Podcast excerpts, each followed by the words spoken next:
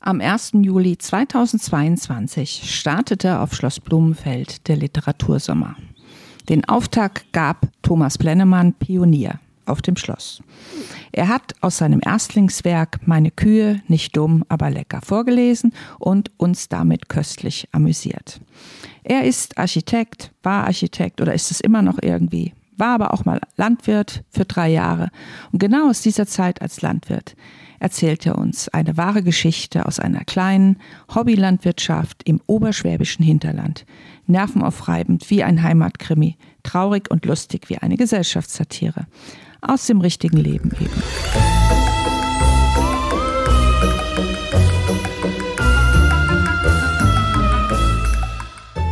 Schlossgeschichten aus dem Schloss Blumenfeld.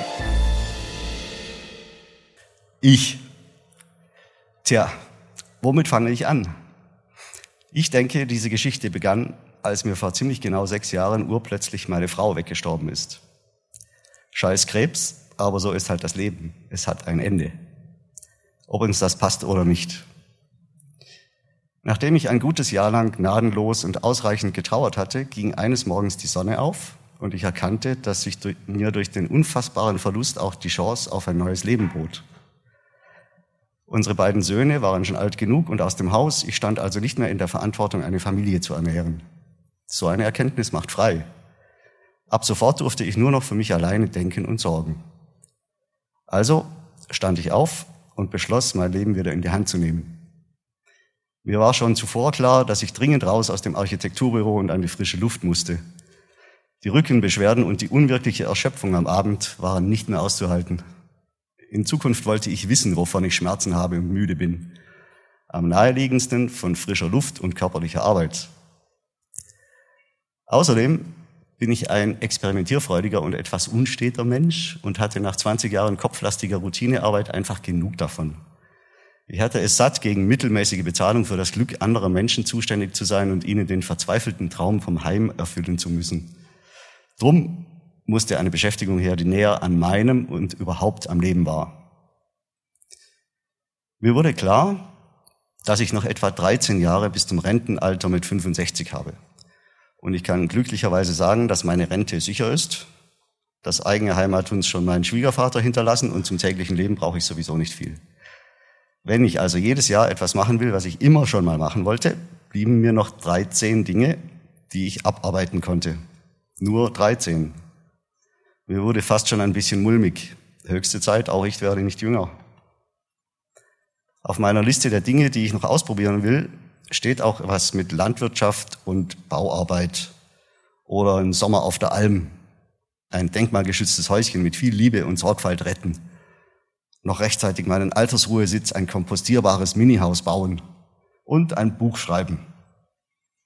Das mit dem Buch war jetzt gar nicht so schwierig. Eine nur kurze Phase aus meinem Leben als Kuhbauer lieferte genügend Stoff für einen schlichten Tatsachenbericht ohne literarischen Anspruch. Da ich sie hiermit aufgeschrieben habe, muss ich diese Geschichte nicht immer wieder aufs Neue erzählen, sondern sie ist für alle nachzulesen. Gerne auch mehrmals. Und ob die Leserinnen es glauben oder nicht, es ist tatsächlich alles genau so passiert. Es gab auch schon eine Drehbuchautorin, die hierin Material für einen Film erkannte.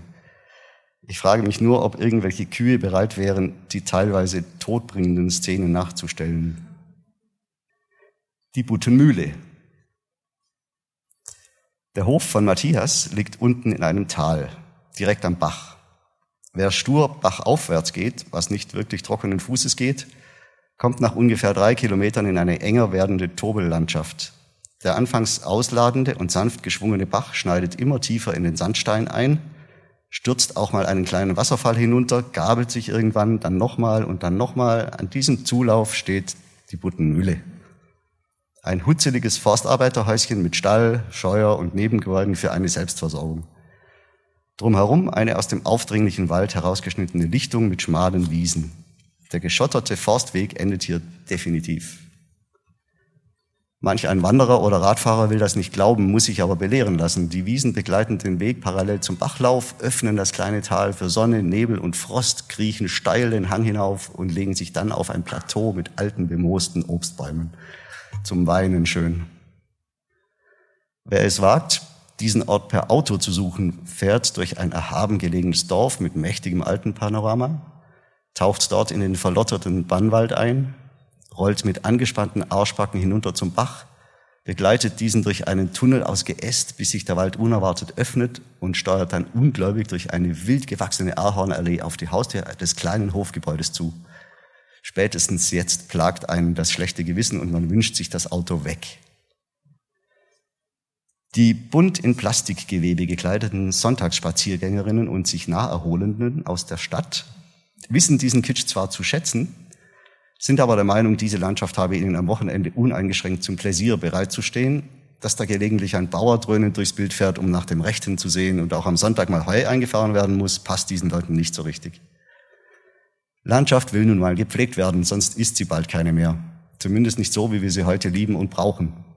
In der Buttenmühle würde sehr schnell der Wald seinen Weg finden und die blühenden Kräuterwiesen verschlingen, wenn sich nicht ein unermüdlicher und leicht bekloppter Mensch einmischen und das Ganze gewaltsam regulieren würde, damit es so schön bleibt, wie es ist.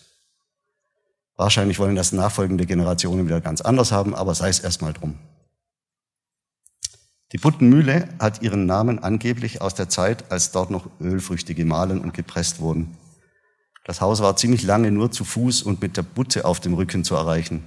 Also mussten die Leinsamen in das Tal runter und das Öl in Glasflaschen wieder raufgeschleppt werden.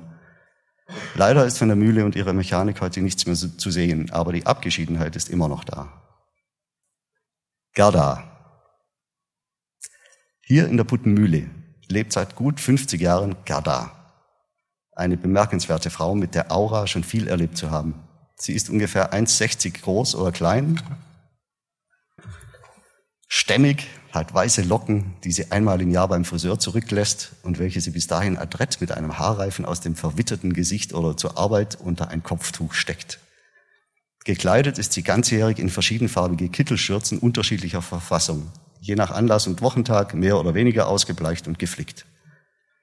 In den Taschen der Werktagsschürzen findet sich alles, was man zum täglichen Überleben braucht. Ein Stück Schnur, ein ölverschmierter Lappen, ein Taschenmesser, ein Nagel, eine Schraube und Leckerlis für Hunde, weil man weiß ja nie. Ihre Hände sind wie kleine Schraubstöcke, obwohl irgendwo ein halber Finger fehlt.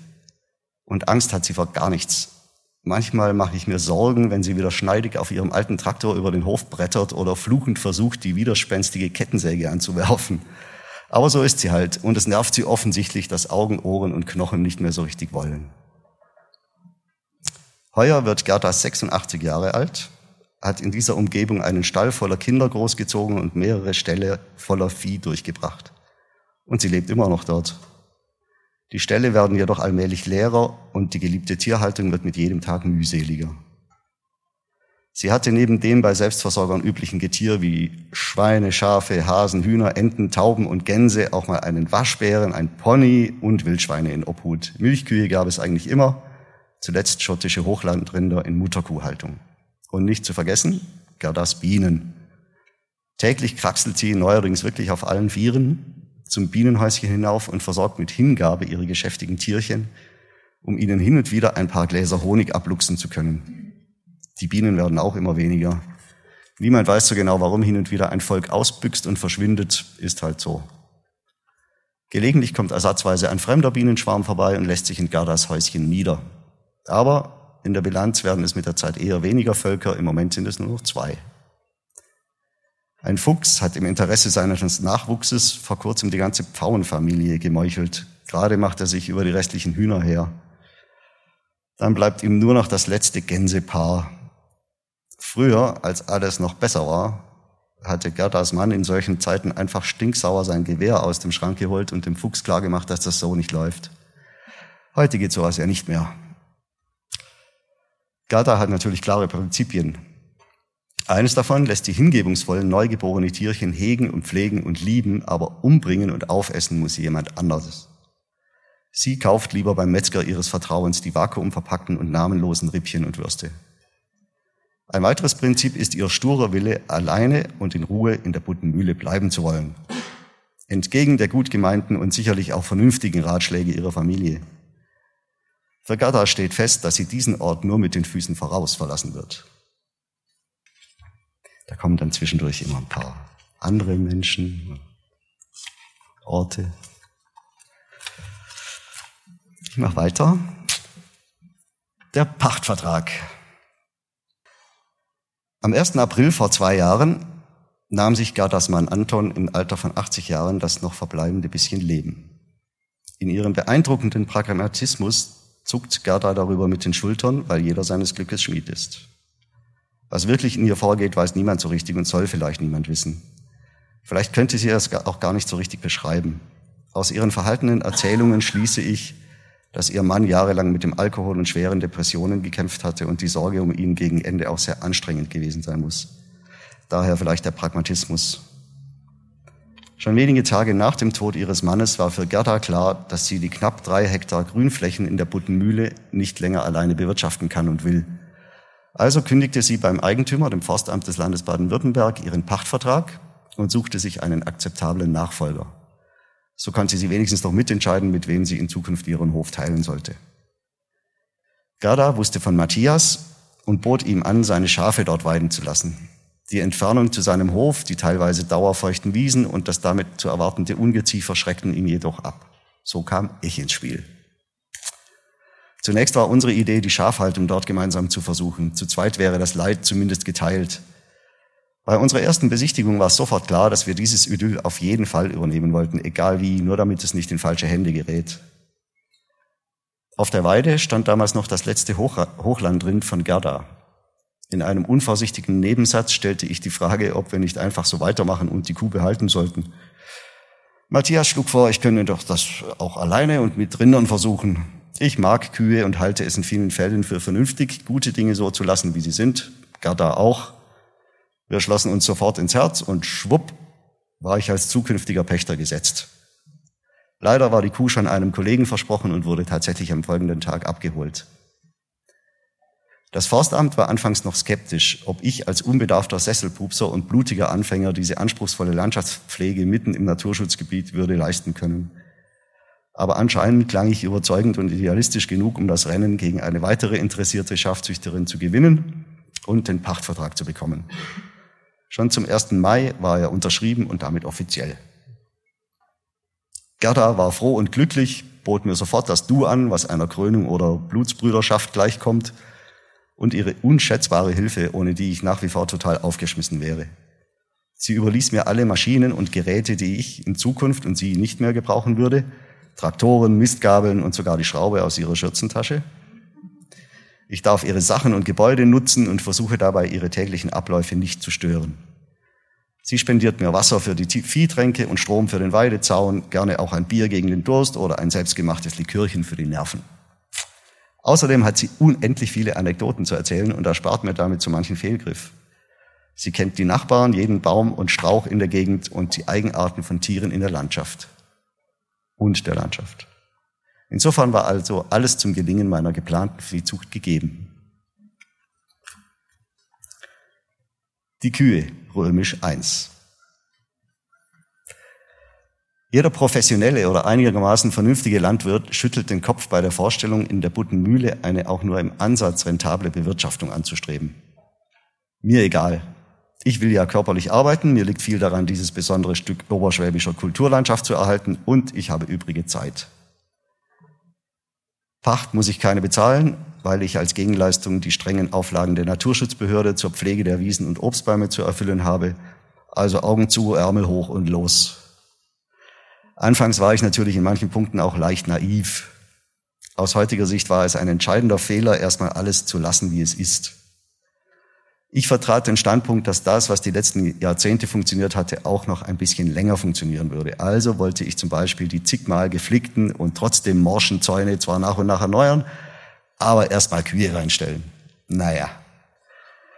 Die extrem steilen Hänge und teils ganzjährig feuchten, schattigen Wiesen in der Puttenmühle sind nicht für alle Rindermaßen gleichermaßen geeignet.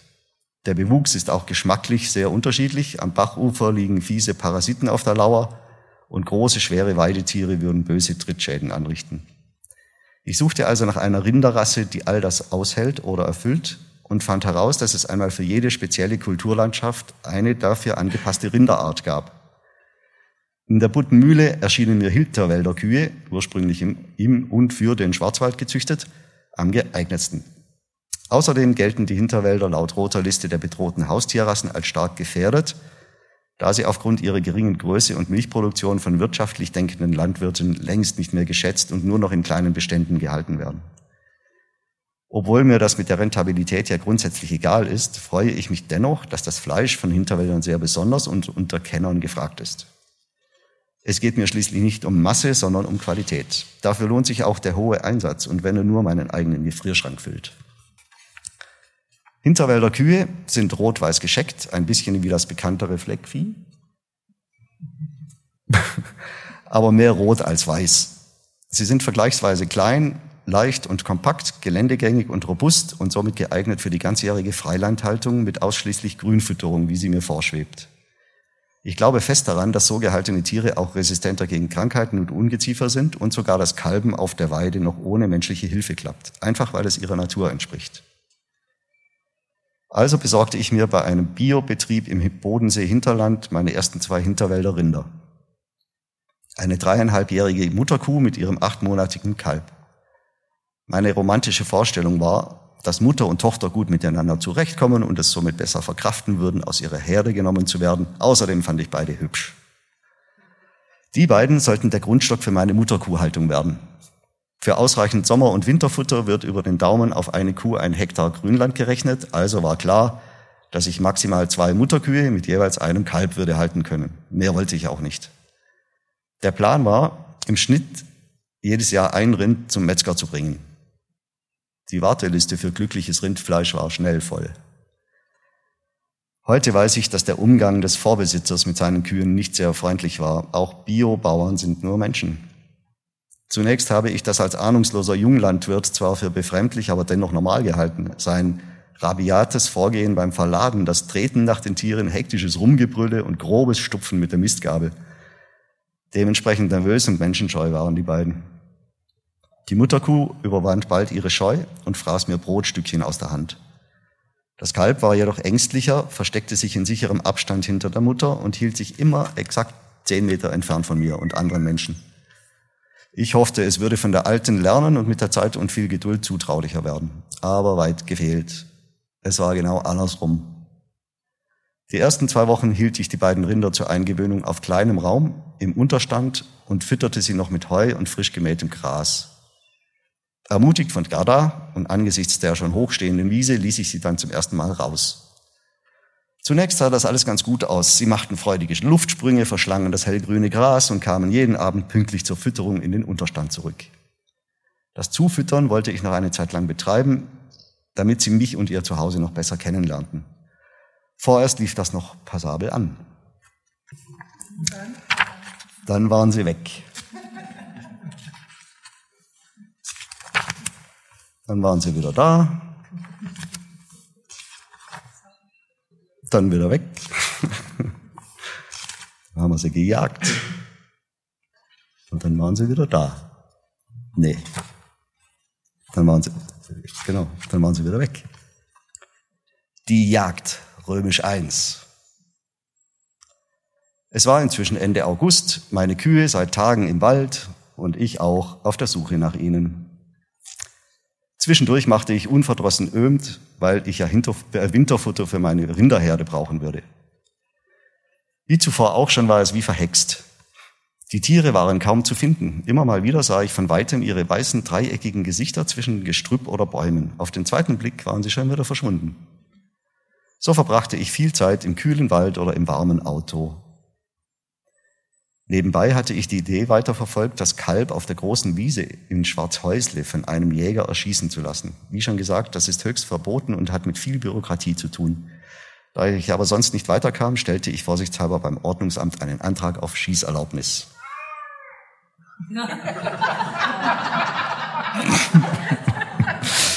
Puh.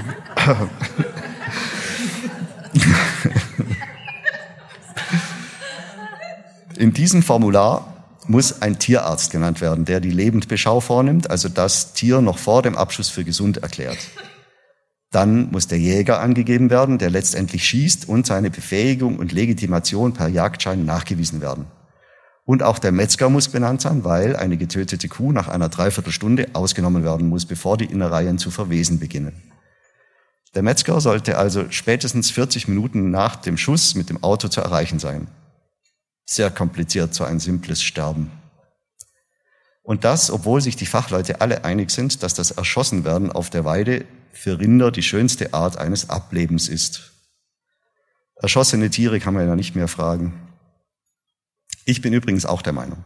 Ansonsten müssen Kälber und Kühe eingefangen werden, was für ganzjährig im Freiland lebende Tiere gelinde gesagt ungewohnt ist. Sie werden in einem für Rinder mit Sicherheit unheimlichen Transportgefährt eingesperrt auf der Fahrt hin und her geworfen, an einem fremden Ort angsterfüllt, zitternd und schwitzend wieder ans Tageslicht gezerrt, um dann endlich mit einem Bolzenschussapparat betäubt und, betäubt und geschlachtet zu werden. Es ist außerdem unbeschritten, dass auch die Fleischqualität unter hoher Adrenalinausschüttung leidet. Da ist es doch bei weitem stressfreier für alle Beteiligten, wenn ein Rind einfach beim Wiederkäuen auf der Wiese, noch bevor es den Schuss wirklich hört, tot den Kopf fallen lässt. Und die Herde bekommt das noch nicht mal richtig mit. Aber ich habe das nur ganz kurz mit der Dame von der Behörde diskutiert. Sie hält den Weideschuss für die absolut letzte Option. Der Antrag auf Schießerlaubnis war also gerade eingereicht und noch ohne Rückantwort. Inzwischen fuhr ich mal wieder langsam die Forststraße von der Buttenmühle nach Schwarzhäusle hinauf und suchte den, den Waldrand nach meinen Kühen ab. Ich war schon sehr resigniert, glaubte auch nicht mehr dran, sie an diesem Tag noch zu sehen und wollte eigentlich bei Waltraud ein Feierabendbier nehmen und ihr frisch geräucherte Forellen aus meinem Fischteich vorbeibringen. Aber tatsächlich, kurz bevor der Wald endet und der Weg auf die große Wiese hinausgeht, sah ich hinter der ersten Reihe Bäume meine Kühe. Und sie mich auch. Ich tat so, als wäre ich gar nicht da, ließ das Auto langsam weiterrollen und fasste innerhalb von Sekunden einen Plan. Der Jäger musste her. Und zwar jetzt. Die Chance. Ich warte nicht länger auf irgendwelche Genehmigungen. Illegal, scheißegal. Da unten am Waldrand gibt es kein Handynetz. Also fuhr ich weiter bergauf, noch ein Stückchen am Schwarzhäusle vorbei, bis ich wieder Empfang hatte. Ich wählte die Nummer von Hubert.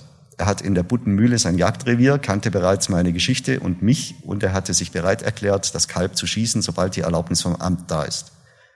Er ging nicht ran. Ich versuchte es nochmal. Wieder nichts. Dann hielt plötzlich ein junger Kerl auf seinem Traktor neben mir und wollte wissen, ob ich meine Kühe suche. Ich erklärte ihm kurzatmig, dass ich sie soeben gefunden hatte, das Kalb sofort erschießen will, aber den Jäger nicht erreichen kann. Er grinste breit, nahm sein Telefon raus und keine zehn Minuten später waren sein kleiner Bruder mit dem Teleskoplader und ein Kumpel aus dem Nachbarort mit seiner Flinte da. Ich hatte inzwischen telefonisch Rudi, den Metzger, vorgewarnt, er stand bereit. Der Kumpel, zwar noch ein junger, aber doch schon Jäger, hatte leuchtende Augen angesichts der Aussicht, hier und heute seine erste Kuh erlegen zu dürfen. Also setzten wir uns in sein Auto und pirschten uns langsam an die Rinder ran. Vier kleine Jungs, vier wummernde Herzen. Der Jäger saß auf dem Beifahrersitz, um von dort direkt schießen zu können. Als wir uns der Stelle näherten, das Gewehr ja ragte schon aufgeregt aus dem Fenster, kam eine ältere Dame auf dem Fahrrad die Steigung hinauf. Oh Mann, Gewehr zurück, alle schön lächeln, grüß Gott. Die Frau grüßte freundlich zurück, fuhr aber glücklicherweise zügig weiter. Kurz vor Schnaufen, Knarre wieder raus und neuer Versuch. Die Kühe standen immer noch da. Das Kalb zuvorderst zeigte ein letztes Mal provozierend seine leuchtend weiße Stirn. Bäm, der Schuss fiel und das Kalb. Sauber getroffen, zwischen die Augen und sofort tot. Die alten Kühe standen verdutzt daneben, aber kauten seelenruhig weiter. Ich wurde mit dem Auto losgeschickt, um meinen Viehanhänger aus der Buttenmühle zu holen. Als ich wenige Minuten später zurückkam, hing das Kalb schon schlampig mit einem Hinterbein am Teleskoplader. Der Jäger schlitzte ihm gerade den Hals auf und ließ es ausbluten. Dann mussten schnell noch ein paar Fotos gemacht werden. Eh klar, ein kleiner Tannenzweig ins Kälbermaul, das Gewehr, die Brust und ein lässiges Grinsen präsentiert und vier Smartphones klickten. Wir durften uns auf keinen Fall erwischen lassen. Also ruckzuck das tote Kalb in den Viehanhänger und Klappe zu. Niemand hatte uns gesehen. Zum Abschied bekamen die Jungs jeder noch schnell eine geräucherte Forelle und sie bedankten sich glückselig für die aufregende Zeit mit mir. Dann fuhr ich zum Metzger. Er sah das alles ziemlich entspannt, amüsierte sich über den Ausgang der Geschichte und machte sich gleich an die Arbeit. Wir nannten das offiziell Hausschlachtung. Den Tierarzt, der bei der Fleischbeschau das kleine Loch in der Stirn des Kälberschädels übersehen musste, kannte er auch privat. Zehn Tage später waren die Rinderhälften ausreichend abgehangen. Ich half Rudi beim Zerlegen und Portionieren und konnte dann die ersten Menschen von der Warteliste mit feinstem Hinterwälder Kalbfleisch versorgen. Alle waren begeistert. Dann gab's noch mehr Kühe, die sind wieder abgehauen. Dann haben wir sie wieder gejagt. Wahnsinn. Ähm, die Kühe, römisch 4. Es vergingen die Tage und ich war zu lange der Meinung, dass die Viecher irgendwann wieder freiwillig in die Zivilisation zurückkehren würden. Entweder in die Buttenmühle oder auf die bevorzugte Obstwiese im Schwarzhäusle. Was ich nicht wusste, ist die verblüffende Tatsache, dass über Jahrhunderte vermeintlich domestizierte Tiere innerhalb kürzester Zeit, in meinem Fall schon nach ungefähr einer Woche, in Freiheit vollkommen verwildern. Die Kühe versteckten sich tagsüber unauffindbar im Wald, am Abend kamen sie mit der Dämmerung raus auf die große Wiese am Schwarzhäusle und weideten. Sie benahmen sich wie Rehe. Vom Küchentisch bei Waltraud waren sie oft zu sehen. Von dort erhielt ich deshalb regelmäßig Fotos und die passenden Emojis auf mein Handy. Manchmal war das lustig, manchmal auch echt deprimierend. Meine beiden Rinder waren tagsüber nicht aufzufinden. Anhand der Spuren überall im Wald konnte ich zumindest ablesen, dass sie sich verlässlich innerhalb eines bestimmten Reviers aufhielten. Aufgeschreckt durch Holzarbeiten, Traktoren oder Spaziergängerinnen verließen sie auch gelegentlich ihren Radius, kehrten aber anschließend wieder in das Kerngebiet zurück. Wovon ich mich auch verabschieden musste, war der Irrglaube, die Kühe würden mangels Futter im Herbst und spätestens Winter wieder die Nähe zu Menschen oder vielleicht anderen Rinderstellen suchen. Ein erfahrener Hinterwälderzüchter klärte mich auf, dass eben diese Rasse auch im Wald und im Winter gut zurechtkommt und immer ausreichend Futter findet. Ohnehin lernte ich durch meine Geschichte von der holprigen Rinderzucht ungeheuer viele neue Menschen kennen. Da ich ja inzwischen akzeptierter Kollege unter den benachbarten und mitfühlenden Landwirten war, teilten sie ihre Erfahrungen mit mir und waren immer gerne mit Gerät oder einfach nur zu Fuß bei der Suche helfend zur Stelle. Ihr ernst gemeintes Zutun bestätigte mein schlichtes Pech, lieferte die Beruhigung, dass es nicht an mir, sondern an den Mistviechern lag und schmeichelte sehr meiner Seele. Großartig. Heute noch vielen Dank dafür. Ich kam dennoch in der Sache nicht voran. Die Rinderhalter unter den Nachbarn stellten die Frage, was ich denn mit meinen Kühen vorhätte, falls ich sie eines Tages tatsächlich fangen sollte. Sie warnten einstimmig davor, diese Tiere jemals wieder auf einer Weide laufen zu lassen.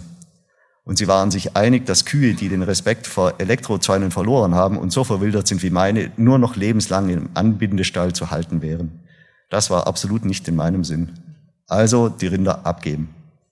Aber wer würde solch anarchistische Kühe haben wollen? Der Metzger war ganz klar erst die allerletzte Option. Anfangs fanden auch meine Nachbarbauern und die Förster und Jäger es ziemlich lustig, da draußen ab und zu meinen freilaufenden Kühen zu begegnen. Mit der Zeit verlor sich jedoch diese Freude und der Förster maulte, dass die Rinder junge Sprösslinge abfressen würden. Die Jäger hatten den Eindruck, dass das Jagdwild durch meine Kühe aufgeschreckt werden. Als sich dann auch noch einer der Landwirte beschwerte, weil meine Tiere nachts bei ihm den sauber geharkten Hof verschissen und breite Schneisen in seinen Maisacker gerissen hatten, erhöhte sich mein Handlungsdruck, mein Handlungsdruck noch mehr. Dann hatte ich erneut eine prima Idee. Ich wusste von einer Stelle, an der die Kühe hin und wieder den Wald verließen, um zu grasen, in der Buttenmühle auf der oberen Obstwiese. Also lieh ich mir beim Baumaschinenhändler 100 Laufmeter stählerne Bauzaunelemente das Maximum, was auf meinem Autoanhänger zu laden war. Die Gitter stellte ich in einem großen Kreis am Waldrand auf und ließ die Seite geöffnet, an der die Tiere offenbar gerne den Wald verließen. Bei meinen regelmäßigen Kontrollen morgens und abends streute ich altes Brot und Weizenschrot in die Falle, aber nichts tat sich. Die Kühe ahnten wohl meine böse Absicht. Die Falle war ihnen suspekt und sie konzentrierten sich ab sofort lieber auf die große Wiese im Schwarzhäusle. Also hörte ich irgendwann auf, die guten Leckereien an der falschen Stelle zu vergeuden. Stattdessen begann ich dort auf der großen Wiese anzufüttern. Ich lieferte täglich Heu und Trockenbrot an den Ein- und Ausgang am Waldrand. So konnte ich mit der Zeit sicher sein, dass sich die Kühe verlässlich jeden Abend zur Dämmerung an einer ganz bestimmten Stelle einfinden würden. Das könnte ja vielleicht irgendwann mal von Nutzen sein. Eines Tages machte ein Trupp Reiter im Schwarzhäusle Zwischenstation, um sich und die Tiere zu tränken. Als sie von den flüchtigen Rindern hörten, sprangen sie sofort auf ihre Pferde und galoppierten Richtung Wald. Sie waren sich einig, dass sie Cowboy genug wären, die Kühe einzutreiben. Im Hochwald war das noch ein Spaß. Als das Dickicht immer enger wurde, kapitulierten sie schnell. Für Pferde sind die tiefliegenden Äste kein Problem, für die Reiter schon. Also kamen sie bald zurück und gaben mir gerne die Telefonnummer eines Kollegen, der wohl Western reitet und zu Pferd mit dem Lasso Kühe fangen kann. Das wollte ich sehen und rief ihn an.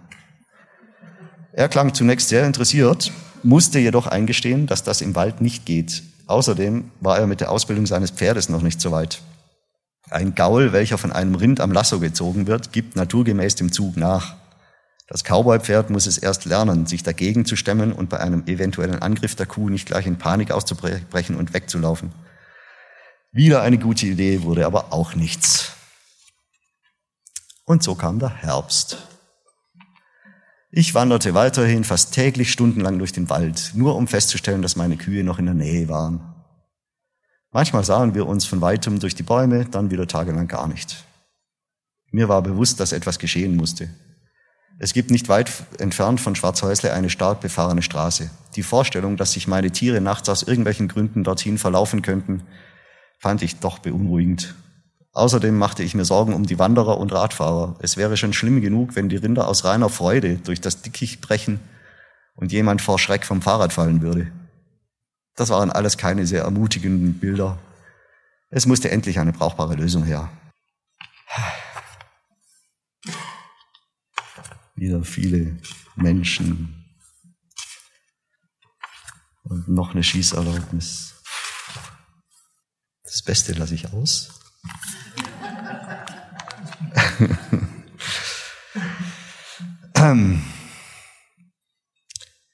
Die Kühe, römisch 5. Inzwischen war es Winter geworden und meine Kühe lebten nach wie vor unbekümmert und unbehelligt im Wald. Wir hatten unser alle auch irgendwie daran gewöhnt. Ich gönnte ihnen das Leben in Freiheit von Herzen. Manch andere Kuh träumt lebenslang von solch einem schönen Dasein. In unregelmäßigen Abständen berichteten mir die Nachbarbauern, wo sich meine Tiere gerade aufhielten.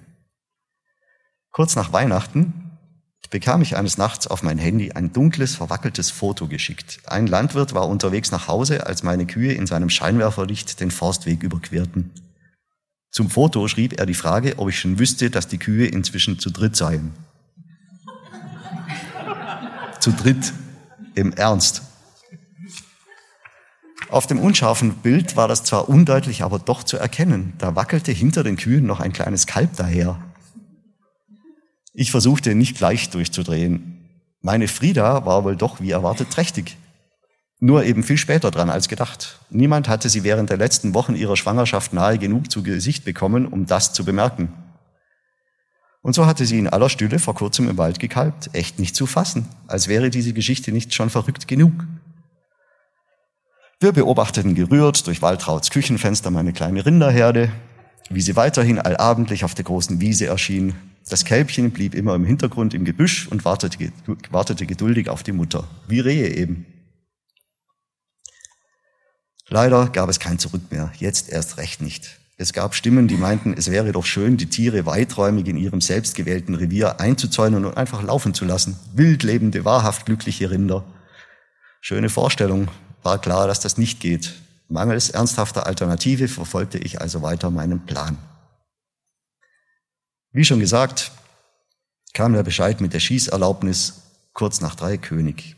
Die Kühe waren verlässlich mit Einbruch der Nacht an immer demselben Ort. Mit ein bisschen Glück sollte die Jagd erfolgreich sein. Der Tierarzt fuhr ohnehin ab und zu mal durch den Wald und konnte die Rinder manchmal sehen. Er wollte mir also guten Gewissens die Lebensbeschau bestätigen, wenn es denn soweit ist. Alfons, der Jäger, stand bereit und wartete auf mein Kommando. Er legte ausdrücklich Wert darauf, dass auch der Metzger im entscheidenden Moment vorbereitet sei. Alles klar. Wir waren uns sicher, das junge Kalb würde bei der Mutter bleiben, auch wenn die tot im Gras liegt und sich nicht mehr bewegt. Dann wollte ich es fangen und eine Flasche großziehen, um ganz bei Null nochmal mit meiner Rinderzucht zu beginnen. Frieda hatte in ihrem Leben bereits zwei männliche Kälber zur Welt gebracht. Statistisch gesehen müsste das nächste ein Kuhkalb sein. Das war zumindest ein kleiner Lichtschimmer. So tief unten war bereits meine Moral. Showdown, den lasse ich auch aus.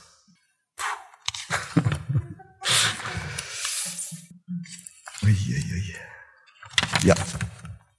Linda. Der Frühling kam und mit ihm begann das Gras auf meinen Ländereien nach oben zu schieben. Die tierfreie Zeit nutzte ich, indem ich die über viele Jahre zusammengebastelten Maschen, Stachel und Elektrodrahtzäune radikal ausriss und ersetzte. Hunderte schöner neuer Holzpfähle klopfte ich von Hand in die Steilhänge. Ich zog einige Kilometer Stahldraht in zwei Lagen von Pfahl zu Pfahl und besorgte mir zusätzlich zum vorhandenen Stromanschluss am Haus ein mobiles Weidezaungerät, welches ordentlich Wumms hatte. Diesmal musste ich auf Nummer sicher gehen. Unterdessen suchte ich nach der einen perfekten Hinterwälder Kuh. Keine Kompromisse mehr.